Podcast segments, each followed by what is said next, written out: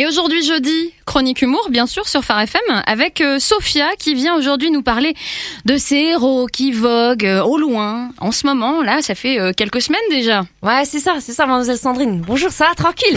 Bonjour, euh, monsieur Nathanaël. Ça va aussi? Et bonjour, oui, bonjour tous les auditeurs. Euh, ça va, c'est moi? C'est Sophia? Euh, en vrai, c'est celle qui s'appelle Anne-Sophie, mais c'est trop la honte. Sophia, c'est mon pseudo pour le quartier. Ok, donc Sophia, vous venez nous parler du Vendée Globe si j'ai bien compris. Non, non, de Colanta. Les aventuriers de Colanta. Vendée Globe. C'est quoi, tu vends des globes? Tu vends, tu vends quoi? C'est un flelou, ça. Non. Non, en fait, je veux dire, euh, euh, les aventuriers avec Denis Grognard et tout. Tu sais? Euh, Ouais, évidemment, c'est ça. Voilà. J'aime trop suivre euh, les aventures des, bah, des aventuriers, quoi. C'est trop fort comment ils survivent avec rien du tout sur l'île. Hein. Y a pas un Lidl, pas un McDo aux environs, rien, rien. Et ils arrivent à manger quand même. Par exemple, ils vont, ils vont pêcher. C'est trop fort. Ça vous impressionne? Vous, vous n'êtes pas familier avec la pêche? Bah si si je connais quand même. Je sais nager le crawl euh, sous l'eau hein. Non mais par contre si j'allais pêcher les poissons, j'aurais trop peur de me faire bouffer ma parole. Tu sais pas ce qu'il y a sous l'eau. Les poissons ils doivent se tapisser dans l'ombre et trop se réjouir quand il y a des nouveaux candidats qui débarquent. Ils doivent se dire comme ça "Eh les gars, vas-y appelle les piranhas, il y a TF1 qui livre en viande fraîche aujourd'hui. Euh, appelle les requins aussi. Non mais pas trop non plus euh, vas-y mollo parce qu'il y a quand même que 16 candidats, ça, ça va se voir sinon. hein.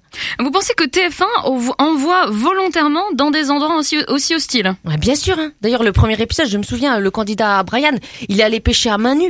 Bah, le lendemain, il a pêché avec les coudes, hein. à, à coups de nu en fait. Ouais, forcément. Et qu'est-ce qui vous a frappé d'autre en regardant l'émission Colanta? Et ce qui m'a frappé, c'est c'est mon frangin à côté de moi sur le canapé. Parce qu'à chaque fois, je me lève et je l'empêche de voir tranquille. Alors, il me frappe ce bâtard. Non, je voulais dire, qu'est-ce qui vous a plu dans les derniers épisodes? Ah ouais, ouais j'ai bien aimé quand Manuel, c'est un candidat maçon de l'équipe jaune, il s'est dévoué pour faire la cabane. Il a commencé par dire qu'il y aurait trois semaines de retard dans les travaux. Euh, plus tard, il y a une candidate qui allait pêcher. À son retour, elle faisait des grands signes et tout pour qu'on vienne l'aider. Euh, les autres, ils ont cru qu'elle avait ramené des oursins. En fait, ça faisait juste longtemps qu'elle s'était pas épilée sous les bras. Et ouais, ils étaient trop déçus. Ah, du coup, il y en a un qui a pété un câble. hein. Euh, en fait, il lui courait après pour lui manger l'épaule. Les autres, ils lui ont dit, mais arrête, t'es fou, faut, faut pas faire ça. On peut pas la- lui manger l'épaule crue. Faut attendre qu'on ait fait le feu. Et à un autre moment, ils avaient plus d'eau. Heureusement, ils ont laissé chanter Cynthia, une candidate fan de karaoké, et ils ont récup- récupéré euh, l'eau de pluie. Trop fort.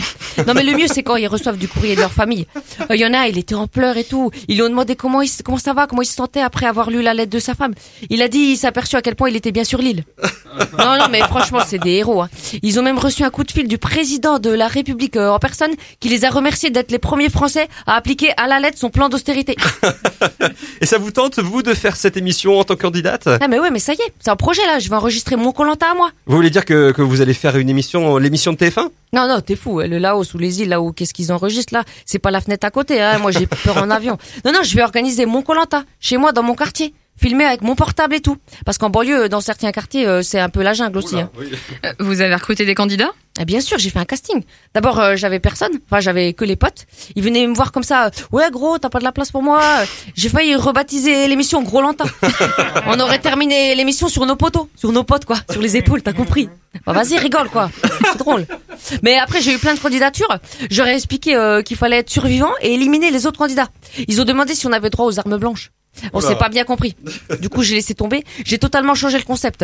Euh, je l'ai juste proposé à mes frangins. Ça s'appelle Coglandard. Oh Vous de- Donc vous devrez survivre avec vos frères. Ah non, non, c'est eux qui doivent survivre. Ils doivent faire leur linge, faire leur bouffe dans des conditions extrêmes, c'est-à-dire sans moi. Et croyez-moi, pour eux, c'est l'équivalent de la survie en milieu hostile. Là, ils sont à l'épisode 15, ils cherchent encore comment on fait marcher la plaque de cuisson. Allez, moi, je vous laisse, hein, je vais quand même leur donner un petit confort, là, sinon ils vont finir par manger le chat des voisins. Oh là là Merci beaucoup. Sandrine Richen, merci beaucoup, bravo Et on retrouve Sandrine tous les jeudis sur Phare FM et en replay sur pharefm.com.